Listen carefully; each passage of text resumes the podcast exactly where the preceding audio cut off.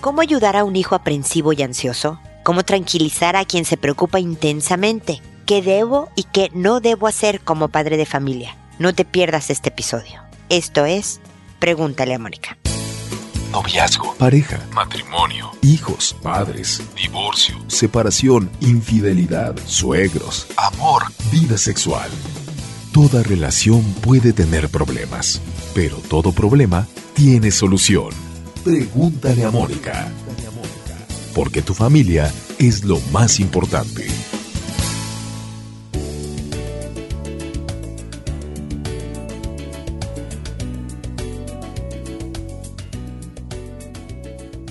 Bienvenidos amigos una vez más a Pregúntale a Mónica. Soy Mónica Bulnes de Lara, como siempre, feliz de encontrarme con ustedes en este espacio que habla entre diferentes partes de las áreas de la vida, de los hijos en particular como el día de hoy. Porque este tema de hijos aprensivos es, es uno que frecuentemente me encuentro en mi vida profesional.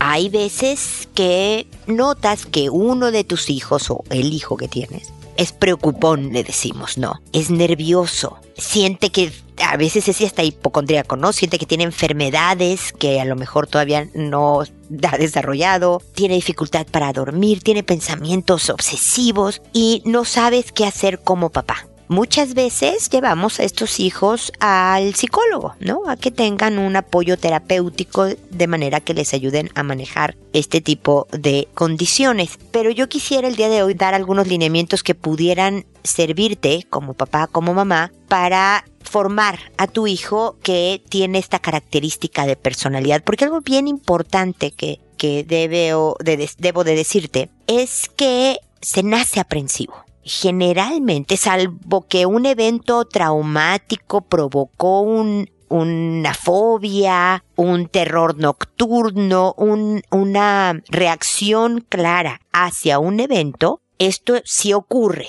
pero esto no habla de una personalidad aprensiva de lo que yo estoy hablando el día de hoy es de este niño que no le ha pasado absolutamente nada extraordinario en cuanto a algo que provoque estas preocupaciones intensas y que por más que tú haces por hablar con él, sigue nervioso. Entonces, algo importante que podemos hacer como papás, independientemente de que tú decidas llevarlo o no al psicólogo, es explicarle al hijo que esto es parte de quien es él entre más pronto conozca que esta es una parte de una característica que tiene, también se va a calmar mucho el nerviosismo que da el sentir que eres raro, ¿no? Porque a lo mejor su hermano no es preocupón como es él, no es miedoso y aprensivo como es él, y a lo mejor siente que él está mal. Y la verdad es que no es divertido ser aprensivo y preocupón, pero con todo y todo no tiene una connotación buena o mala. Esto es quien eres. Y en la medida en que lo sepas manejar mejor, por ejemplo, la gente preocupona suele ser mejor previniendo cosas, ¿no? El aprensivo suele, por ejemplo, llevar cosas consigo para prevenir imprevistos y por lo tanto puede llegar a estar mejor preparado ante una situación inesperada. Puede ser quien ayude hacer lo que llamamos coloquialmente, ¿no? El abogado del diablo. Alguien que sepa decir, bueno, que los escenarios negativos en una situación que nos ayudan a tener un panorama más real de una situación. Entonces tiene sus ventajas ser aprensivo y preocupón, ¿no? La ansiedad también te permite estar más atento en un momento dado, más preparado, porque estás volteando para todos lados, ¿no? Ante algún ataque, ante un imprevisto, ante un suceso desagradable. Lo que no debe de permitirse tu hijo es ser dominado por esta característica de personalidad, volverse obsesivo y que sea paralizante, inutilizante, que él ya no quiera salir a la calle a jugar porque qué tal que me raspo la rodilla, qué tal que me atropellan, qué tal que me parte un rayo. Cuando la cosa empieza a ser obsesiva, cuando empieza a afectar la vida cotidiana, efectivamente se requiere de un apoyo terapéutico pero puedes prevenir tú como papá o mamá mucho de que esto llegue a esos niveles si le ayudas a tu hijo no solo a conocerse, de que esto es parte de lo que tiene, a conocer además sus ventajas, ¿no? Que pueda potenciar este lado que es complicadón de la personalidad. Y después ayudarlo a que él obtenga ideas, de que él surjan ideas de cómo manejar, aliviar un nerviosismo extremo. No sé, va a tener exámenes y está verdaderamente nervioso. Incluso tiene características psicosomáticas, ¿no? Neurodermatitis, estos granitos que salen en la piel, especialmente en las articulaciones, eh, se come las uñas, duerme mal. En ese momento es saber, hijo, cómo se te ocurre. Hay veces que el deporte, hay veces que la meditación, y clases de meditación para niños hay por todos lados. Hay veces que estas pelotas de goma, ¿no? Que uno oprime y oprime y oprime, eh, cantar, bailar. El que él vaya descubriendo cómo manejarlo es lo que verdaderamente hará a tu hijo poderoso en el manejo de esta característica. No recurramos inmediatamente a la pastilla, al antiansiolítico. Verdaderamente fortalezcamos las características de mi hijo, porque con esto, siendo aprensivo, quiero decir, se va a morir de viejito a los 99, va a hacerlo toda su vida. Así que es mucho más efectivo hacerlo conocedor de esta característica y enseñarle a él a manejarla mejor que recurrir a un medicamento que solamente oculta los síntomas pero no resuelve y no fortalece y no hace crecer a tu hijo para prepararlo para la vida real. SAS ya casi eh, me voy el programa entero comentando este punto, pero creí importante. Generalmente trato de usar menos de seis minutos y fueron más de seis minutos los que hablé en el monólogo del principio del programa, pero directamente me voy a sus consultas. Recuerden que les cambió el nombre para proteger su identidad, pero todo lo demás es real. Y la primera que me escribió, bueno, fue muy fácil, puso anónimo. Así que anónimo dice, Hola, Primero, gracias mil por tu hermosa labor, hermosa y útil labor, gracias Anónimo. Me encanta escuchar tu programa y te felicito. Te cuento que tengo unos primos muy queridos para mí desde que era niña, pues su mamá, hermana de la mía, fungió como mi abuela. La familia de mi primo más chico, ahora de 59 años, es verdaderamente ejemplar, tanto con su esposa como sus dos hijos, chicos muy buenos y profesionistas, todos con valores excelentes, amables y generosos, a quienes quiero mucho. Ahora estoy considerando la posibilidad de hacer un negocio y de establecerme en la ciudad en la que mi primo y su familia vive, e incluso de hacer negocio con ellos, pues hay mucho cariño y confianza. Todo iba bien, hasta que platicando con mi hermana, ahora de 47 años, yo soy mayor que ella, platicábamos de mi primo cuando ella me contó que él abusó de ella cuando era niña, pero nunca nos dijo nada. Después ella no quiso darme detalles por lo que no sé la frecuencia, edades o grados a los que esta situación llegó, ni cuánto duró, en fin, obviamente yo le creo totalmente a mi hermana, que ella es una mujer íntegra y madura, pero ahora no sé qué hacer, porque por una parte me duele mucho lo que haya pasado a mi hermana y por la otra no sé qué pensar de mi primo. Tampoco sé qué hacer o cómo manejar las cosas, pues por una parte me interesa hacer el negocio con mi primo y por la otra no quiero ofender a mi hermana, o qué pensaré de mi primo, en fin, no sé qué hacer. Cabe señalar que hace dos años mi hermana permitió que su hijo único, a quien ella adora, fuera con toda la familia a visitar a mi primo en la ciudad en la que vive. Incluso nos quedamos en su casa, aunque ella no fue, pues tenía mucho trabajo. Supongo que me puedo meter a aclarar situaciones, a reclamar, no sé qué pensar de mi primo, pues ya no lo veo igual que antes y en todo caso ya no sé si confiar en él o no. Tampoco sé cómo manejar las cosas con mi hermana si es que sí decido hacer el negocio con él. Hablo con ella, trato de obtener más detalles. En fin, estoy perdida y no sabes cuánto me ayudará tu siempre y sensato objetivo punto de vista. Eres muy generosa y amable en tus comentarios, mi querida Anónimo. Muchas gracias. A ver, si no tienes ninguna razón por la cual dudar de tu hermana, vamos a dar por hecho que tu primo abusó de ella. Generalmente los pedófilos tienen un, una atracción específica por un perfil particular. Es decir, hay pedófilos que les gustan, por ejemplo, niños del mismo sexo. Suponte el pedófilo es hombre y entonces le gustan los niños varones de 8 a 12 años. Y verdaderamente cuando estos niños cumplen 13, el pedófilo deja de abusar de ellos porque ya no es su foco de atracción sexual. A lo que voy es que los hijos de tu primo pudieron estar perfectamente a salvo de los ataques de tu primo. El hijo de tu hermana puede estar perfectamente a salvo de los ataques de tu primo, porque efectivamente al parecer le gustaban mujeres, niñas. Pero además, tu hermana no mandó solo a su hijo, sino lo mandó contigo y con un grupo de familia, y me imagino que sintió que estaba protegido. Y no sé si ella, pues por trabajo verdaderamente no pudo ir, o fue, el trabajo fue una bendición para decir, ay, no puedo ir porque realmente no quiere convivir con quien ella, o sea, ella siente que la atacó o no sintió, fue atacada por él. Si esto es así, la verdad es que primero, Anónimo, hacer negocios con familia, por muy queridos y mucha confianza que haya, yo no la recomiendo porque verdaderamente los límites, las fronteras, no son claras al ser parte negocio, parte familia, y se traspasan fácilmente y ocurren problemas de relación, de confianza, de abuso de confianza con frecuencia y se quiebra la relación. Entonces, de entrada, yo no sugeriría el negocio con el primo. La verdad es que por muy bueno que fuera, posiblemente, esta es mi opinión y por supuesto tú puedes hacer lo que se te pegue la gana, pero yo sin pensar que fuera pedófilo no lo recomendaría. Buscarías otro socio, buscaría otra idea, buscaría otra manera,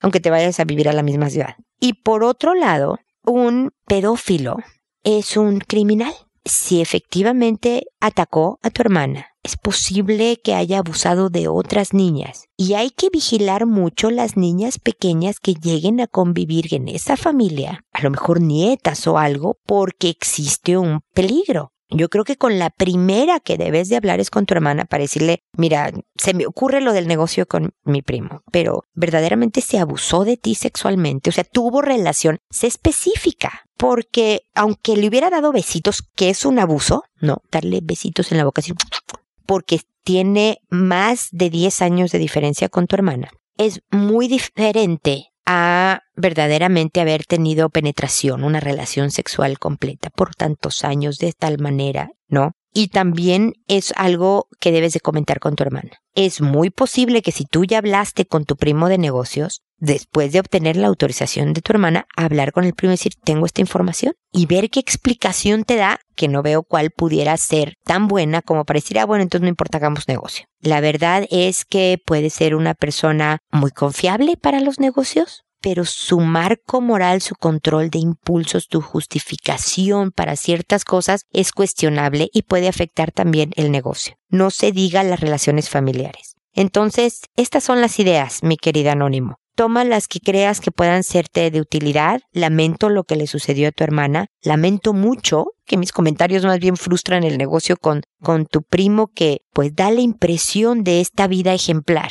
pero que si efectivamente es un pedófilo, es un criminal que todavía anda suelto. No creo que sea tu papel, eh, sería el de tu hermana, el de denunciar si así lo considerara pertinente. Si no se va a hacer ni hablar. Pero por favor protejan a las niñas menores de la edad en la que tu hermana fue abusada, que estén a su alrededor para que nunca se encuentren solas ni mucho menos, por ejemplo, de noche cuando la esposa esté dormida, cuando no haya verdaderamente otro adulto que pueda frenar estos impulsos de ataque de un depredador, como yo les llamo. Así que bueno, suerte y ojalá me comentes qué fue lo que decidiste y si te sirvió de alguna manera una de las ideas que yo te pude ofrecer. ¿Ok? Así que espero que sigamos en contacto. Perdón, tuve que interrumpir la grabación porque se acuerdan que les estaba diciendo que me estaba dando gripa. No saben el gripón que me dio, perdí la voz y todo, así que qué bueno que grabé antes de ser afónica. Y ustedes perdonarán que todavía ando medio ronca, tengo una voz sexy el día de hoy, así que la voy a aprovechar. Pero de repente me dan ataques de tos, así que voy a tener que interrumpir la grabación, toser y luego les sigo.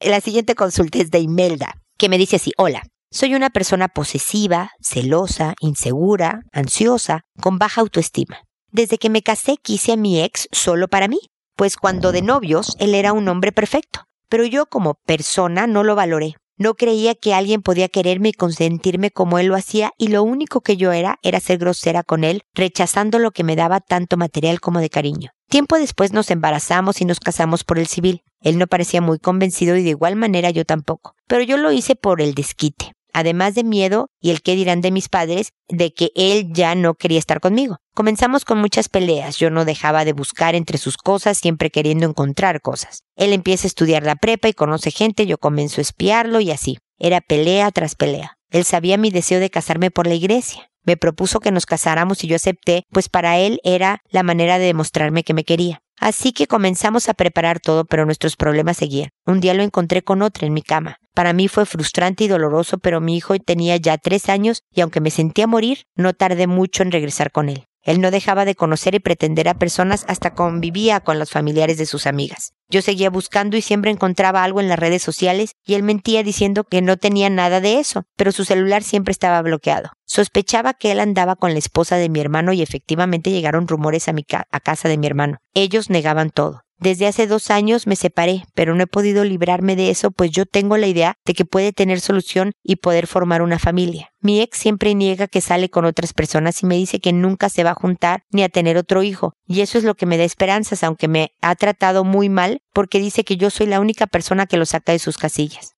A mí me es difícil salir con otras personas por temor a que él se entere y así menos quiera volver conmigo. No sé qué hacer. He entrado en una crisis nerviosa solo de pensar que él puede estar bien con alguien más, que le dé detalles que lo haga feliz. ¿Cómo le hago para ya no sentirme triste, vacía y tan poca cosa si él no está conmigo? Mira, Imelda, gracias por la confianza de escribirnos tu correo y es bien importante. La verdad es que espero que tu caso sea preventivo para muchas otras parejas que pasan por las mismas cosas. Cuando tú crees que no eres una persona muy querible, que no tienes características o un marco de valores o fundamento que valga la pena, entonces no crees en el cariño del otro. Y cuando vienen y te dan amor, tú lo pones a prueba voy a ser horrible para ver si me sigue queriendo. Y te siguen queriendo. Entonces tú incrementas el grado de horriblez, ¿no? Voy a tratarlo peor para entre boicotear tu relación y confirmar, ves, no soy querible, me dejó, me engañó, pero también para ver hasta dónde puedes probar el amor de una persona. Pero tristemente, como pudiste ver, Imelda, esto nunca llega a buen puerto porque las personas se cansan. Si yo te quiero y me pegas, y te vuelvo a querer y me pegas, y te vuelvo a querer y me pegas, llega un momento en que ya no te voy a querer. Y además para las que son increíblemente, o sea, que tienen un caso serio de celos, una celopatía tan intensa como la que describes, persona posesiva, insegura, ansiosa, lo que provocas es justo lo que temías. Tú porque no te engañaran, lo seguías, lo espiabas, le esculcabas, le reclamabas. Y fuiste empujándolo a los brazos de otra. Él no hizo bien. Definitivamente, si ya te cansaste de alguien, si no la quieres, si te está maltratando, termina con esa persona y luego anda con otras. Esto del engaño, de la infidelidad, nunca lo justifico, pero sí lo puedo entender. Puedo entender por qué sucede. Aún así fue una mala decisión de parte de él pero tu conducta y tú misma lo aceptas es gran razón de que todo este escenario ocurriera. Entonces me preguntas, Imelda, ¿qué puedes hacer para no sentirte tan mal? La verdad es que la autoestima, lo bueno es que es algo flexible. No quiere decir que si tuviste una larga época de baja autoestima, todo el resto de tu vida vas a tener baja autoestima, Imelda. No. Y tampoco la autoestima llega a base de decirte cosas lindas o, nada más toca tu puerta un día y te sientes mejor. No. Tienes que hacer cosas que te hagan sentir orgullosa de ti. Entonces, por ejemplo, si te paras todos los días a trabajar, eso es una check, ¿no? Una palomita, una buena decisión. Estoy bien, soy una persona responsable y piénsalo así, ¿no? Cada mañana que me levanto, me arreglo para verme decente, ¿no? para verme bien y me voy a trabajar. Esto es algo bueno. Además, Imelda, por ejemplo, y todas estas son ideas que te estoy dando para responder a tu pregunta de cómo no sentirte triste, vacía y tan poca cosa. Segundo, todos los días busca ayudar a alguien.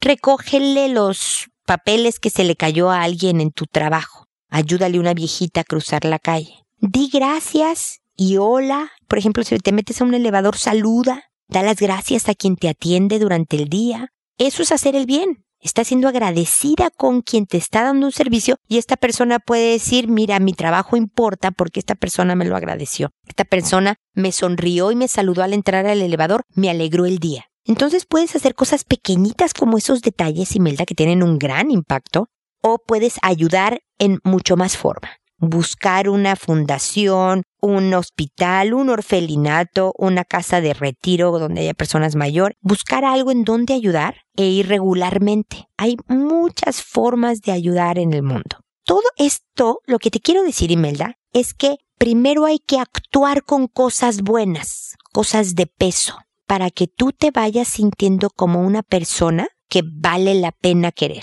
para que tú te... y la primera que se quiera seas tú. Qué bien que soy así, estoy orgullosa de mí. Mira lo que hice. Trabajo, soy amable, soy limpia. Además, Imelda, no sé si has notado, pero tu sinceridad y claridad para decir, fíjate que me equivoqué, mira qué mal lo manejé todo esto, se requiere de mucha capacidad, humildad, claridad e inteligencia. Y toda la disposición de cambio que tú haces al hacerme esta pregunta de cómo le hago para ser otra. Eso habla de que tienes muchas fuerzas, muchas potencialidades, muy buena madera, Imelda. Yo creo que puedes hacer en este año un enorme giro de tu persona, de tu autoestima, y por lo tanto de tu relación. Además, el impacto que tendrá con tu hijo será maravilloso. Puedes ir escuchando mis episodios, ahí doy muchas ideas de cómo subir la autoestima, cómo llevarte mejor con la gente, cómo educar mejor al hijo, te puede ayudar. Y con tu ex, con el cual vas a tener que ver toda la vida porque tienen un hijo en común, empieza a ser esta persona encantadora, por más celos que tengas, por más ganas de saber si salió con alguien, si se tomó un cafecito con... Eh, eh, eh, no, no preguntes, controla tus palabras, controla tus acciones a pesar de que te mueras de ganas, porque eso no se te va a quitar a lo mejor al principio todos estos celos, esta posesión, esta inseguridad, esta ansiedad por saber dónde anda. Pero será tu conducta y tus palabras lo que nos indiquen el nivel de persona que eres, Imelda. Y en la medida que saludes y seas amable y seas sonriente y encantadora y simpática y coqueta, ¿por qué no? Y demás, tu relación podría, podría, no te garantizo nada, florecer en el futuro. Pero si vuelves al reclamo, al espío, a la desconfianza, al control, al desprecio, a lo mismo, ¿verdad? Olvídate, tu vida será siempre un remolino y con muchos problemas asociados. Así que depende de ti, Imelda. Creo que te he dado algunas ideas, te digo, en mi página, en otros episodios vas a encontrar muchas otras, pero yo veo verdaderamente cosas positivas que van a hacer el cambio. Así que espero que sigamos en contacto y me cuentes cómo vas. Luego está Julieta que me dice, hola Mónica, junto con saludar quisiera solicitar de tu ayuda sobre mi hermana y su hija. El caso a consultar es por la muy mala relación que mi hermana tiene con su hija de dos años. Es su hija única, ella es mamá soltera. Su hija tiene rabietas con mucho llanto, en donde mi hermana la ignora y le grita con mucha rabia y prepotencia según ella para que entienda. Pero es peor. Mi mamá, quien vive con ellas, se mete para controlar las cosas, pero mi hermana es agresiva al final con ambas. Creo que mi hermana necesita mucha ayuda, ayuda y asesoría de alguien neutral que pueda guiarla. Em, gracias por tu correo, Julieta. Mira, lo que yo te sugeriría es que tu hermana me oyera. Tiene la ventaja, Julieta, que no sé quién es tu hermana. Si tú le dices, oye, ¿sabes qué? Mandé esta consulta este programa, eh, pero fíjate que me cambiaron el nombre, ¿no? Me pusieron Julieta, así que nadie sabe quién soy, nadie sabe quién eres tú, ni quién es mi mamá, ni quién es la hija pero oye tu respuesta. O sea, no se va a sentir humillada en público ni mucho menos. Lo que estamos buscando es que ella no tenga que gritarle a la hija porque además es agotador estar con rabia gritándole a la niña ya cállate por tu pataleta. Entonces queremos que tu hermana tenga una vida más armónica, más tranquila, mejor. Y por lo tanto también su hija y tu mamá y todo esto, ¿no? Entonces lo primero que le sugiero a tu hermana es que poco a poco oiga todos los, mis episodios. Los puede descargar a la computadora, subir a su celular y oírlos sin usar su internet en el celular. Puede suscribirse a mis podcasts, no tiene ningún costo la suscripción y escucharlos desde el celular cada vez que haya uno nuevo, o puede irse a los viejitos, ¿no? Para que oiga todos los consejos que doy sobre formación de hijos, ¿no? Para ahí obtener ideas. Incluso hay un video en YouTube que se llama El manejo de una pataleta, y ahí está las sugerencias para que verdaderamente le enseñes a tu hijo autocontrol y deje de hacer pronto pataletas. Que una niña de dos años haga una pataleta, haga un berrinche, es perfectamente normal y apropiado para su edad. Pero no quiere decir por eso que se los vamos a permitir. Nada más que gritarle no solo va a alargar los años que va a hacer pataletas, no le está enseñando nada, y todo ese momento se vuelve insoportable para todo el mundo. Entonces, Ahí está el video, aquí hay en mis páginas y en mis episodios hay muchísimos consejos. Entonces, hermana de Julieta, por favor empieza a oír algo, que en cada uno, ¿eh? Aunque yo hable de por qué tener mascota en la casa, o sea que el título no viene al caso con tu problemática, escucha ese episodio. Como ves, hablo sobre matrimonio, hablo sobre pareja, hablo sobre vida en cada uno de los episodios, aunque el tema inicial sea cualquiera. Entonces, oye los episodios y escríbeme directamente con tus dudas, con tus rabias, porque estás desahogando algo más. Todo este enojo que tienes al manejarlo de tu hija es un síntoma de algo más y en la medida que puedas llegar a identificarlo, te va a ayudar muchísimo para manejar muchos aspectos de tu vida. Y tu relación con tu mamá también va a mejorar para que no sea para todas un tormento vivir juntas, ¿no? Son muchas mujeres en una casa, tu hija, tú y tu mamá, y por lo tanto es importante encontrar maneras mucho más amables de vivir para que todas no se desgasten tanto en estas relaciones tan conflictivas, ¿ok? Así que, bueno, ahí están mis programas, ahí está el video y hay otros videos, por supuesto, también en YouTube que desde mi página puedes accesar. Y aquí estoy para que me escribas y te conteste, ¿ok? Gracias, Julieta, por apoyar a tu hermana y seguimos en contacto. Katy, por otro lado, me dice, hola Mónica, estoy en una situación muy fea. Tengo problemas con la ira y a partir de esto me he dado cuenta que soy resentida y vengativa. Nunca antes había experimentado esto. Mis conocidos me tienen como alguien de buen humor, feliz y de valores. Yo también creí que soy así hasta que he vivido esto. A los tres años de estar juntos, mi novio me dice que falta algo en la relación. Ese día yo pensaba que me iba a pedir que nos casáramos, así que vaya disgusto pasé. Seguimos viviendo juntos entre altos y bajos y muy resentida por aquello. A veces hacía berrinches ya que me decía que él me quiere, pero su instinto le dice que algo está mal, nada concreto. Vamos a terapia y decidimos estar juntos, yo la verdad muy enamorada, y decidí seguir juntos porque lo amaba. Él siguió no sé por qué. A los 35 tenemos una hermosa bebé, buscada y amada por los dos. Yo siempre quise tener mis hijos seguidos, pero él no quería más por el momento. Yo me moría de rabia. Otro de mis planes en espera. Del matrimonio ya desistí, pero de un solo hijo no.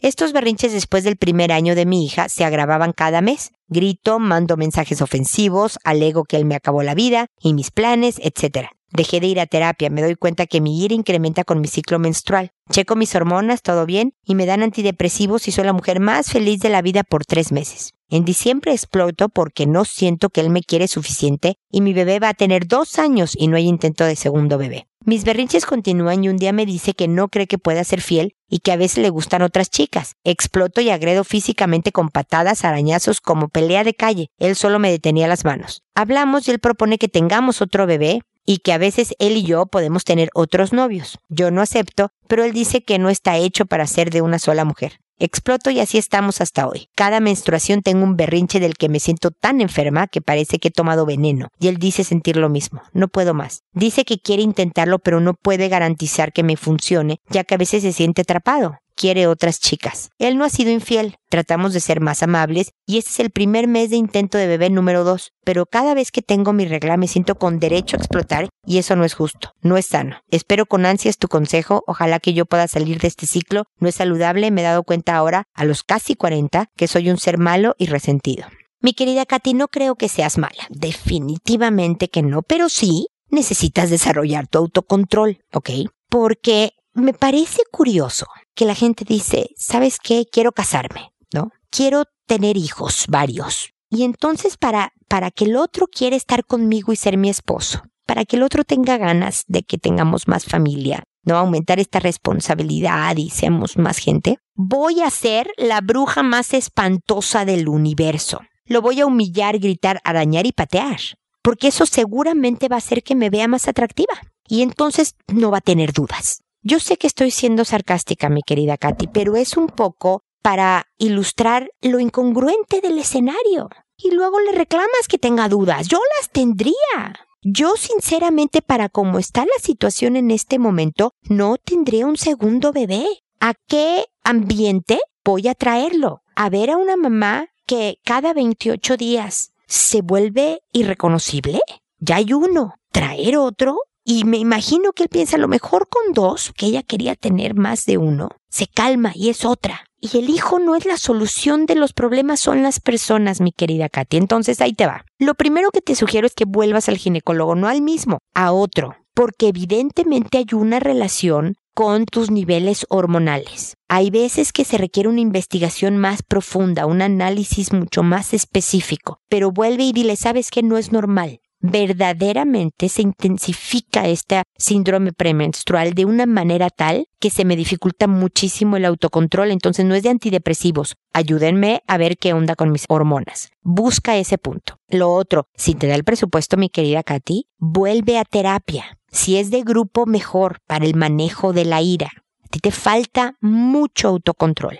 Porque, como bien me dices, tus amigos Eres una persona encantadora, feliz, de valores, de buen humor. Katy es encantadora. Puedes elegir con quién pierdes absolutamente las restricciones y le muestras tu peor cara. Lo triste es que es la persona que debería ser la más significativa en tu vida, la que le estás mostrando tu peor cara. Y tan tienes en ti este potencial de autocontrol que con otras personas eres un encanto. Si fueras un monstruo con todo mundo, diría, bueno, sí, efectivamente no hay ninguna posibilidad de salvación. No existe el switch de autocontrol. Pero no es el caso mi querida Katia. Así que en ti sí está la posibilidad de cambio, pero has definido, has decidido que para tu relación de pareja no, no hay autocontrol. Y esto es algo que, aunque suene curioso, está absolutamente en tu control. Nada más necesitas desarrollarlo y practicarlo. Es pensar lo que tú quieras, sentir lo que se te pegue la gana, pero no actuar en concordancia si es algo que destruye una relación. Exigir hijos,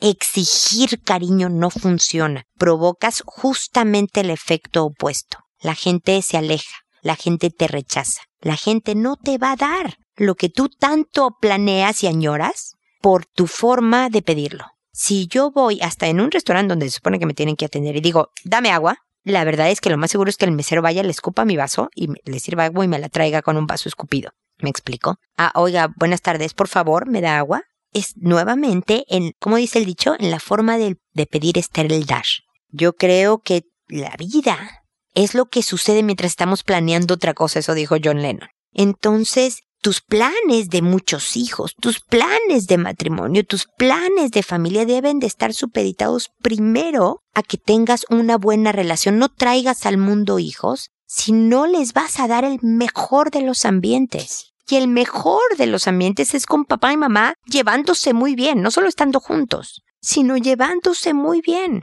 No es nada más de que quieras hijos como un objeto de pertenencia, como fíjate que quiero tener dos coches, ¿no? ¿no? A comprar dos automóviles porque no, no, estos son personas a los que hay que asegurar lo mejor para ellos, no para ti, para ellos. Entonces, por favor, Katy, vuelve al médico. Algo está mal en ese diagnóstico. Vuelve a terapia y sobre todo ejercita el no decir, el no hacer, sino construye, sino acerca. Cada vez que vais a decir algo, piensa, a ver, esto me va a acercar, va a hacer que el otro sienta amor por mí, o cómo le hago para decírselo de tal manera que el otro sienta cariño, sienta afecto, sienta cercanía. Ojalá te sirvan estas ideas, mi querida Kate, y espero que sigamos en contacto. Luego está Leonor que me dice, mi hijo menor ha estado siendo agredido por sus compañeros de escuela, ellos lo ven muy débil y afeminado, han llegado a ser muy crueles al ver oportunidad. Él puede ser muy conciliador y pacífico, evita golpear, siempre busca el diálogo frente a estas agresiones, razón para que lo vean débil. En su expresión corporal es delicado, pasa siempre entre su hermana y yo.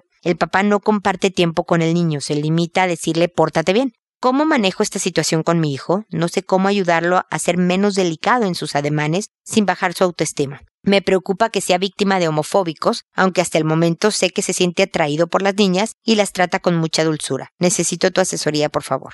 Pues gracias, Leonor por tu correo, tuve que interrumpir un poco la grabación. Em, mira, es muy posible que tu hijo tenga ademanes delicados, como tú los has llamado, en su vida, toda su vida. Algunos los podrá disimular un poco más, pero generalmente vienen aunados a una personalidad accesible, como me dices tú, conciliadora, pacífica, una persona tranquila. Podría sugerirle nada más para fortalecer su seguridad, si quiere tomar clases, por ejemplo, de taekwondo. No solo ahí ayudan a una disciplina muy positiva de nunca ser el primer agresor, tú no aprendes a pelear para pegar, eh, ni mucho menos. Tú tienes que buscar el arreglo y funciona perfecto con conciliadores, pero también te sabes defender en caso de que se tope con uno de estos depredadores, de estos agresores violentos y que quieran atacarlo, él por lo menos sabrá defenderse. Y después decirle cómo responder a una agresión, pero también al, nivel verbal.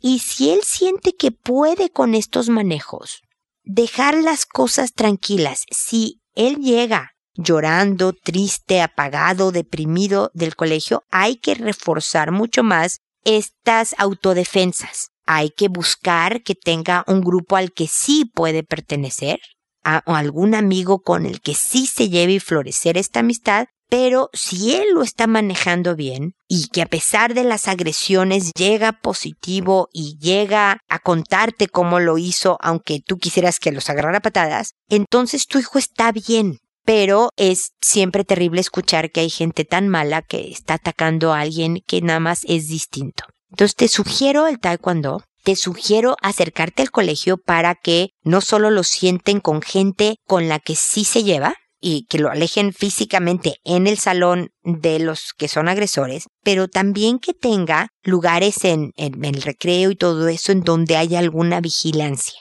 Es decir, tiene que ser en asociación con el colegio el que haya una posibilidad de supervisión tal que reduzca las probabilidades de que tu hijo sea atacado. Digo estas ideas y más en mi libro que se llama No más víctimas, Leonor. Está en todas las librerías de Chile, en librerías de México, pero también está en formato digital si no eres de ninguno de estos países. Ahí lo puedes descargar y leerlo en tu celular o leerlo en tu computadora, como quieras, ¿no? Porque hablo mucho de cómo fortalecer el carácter para minimizar el riesgo de que sean abusados. Espero que te sea útil. Espero también que sigamos en contacto, Leonor. Y finalmente espero, amigos, que nos volvamos a encontrar en un episodio más de Pregúntale a Mónica, porque ya sabes, tu familia es lo más importante. Hasta pronto.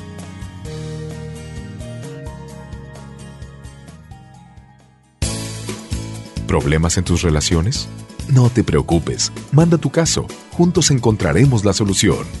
www.preguntaleamónica.com Recuerda que tu familia es lo más importante.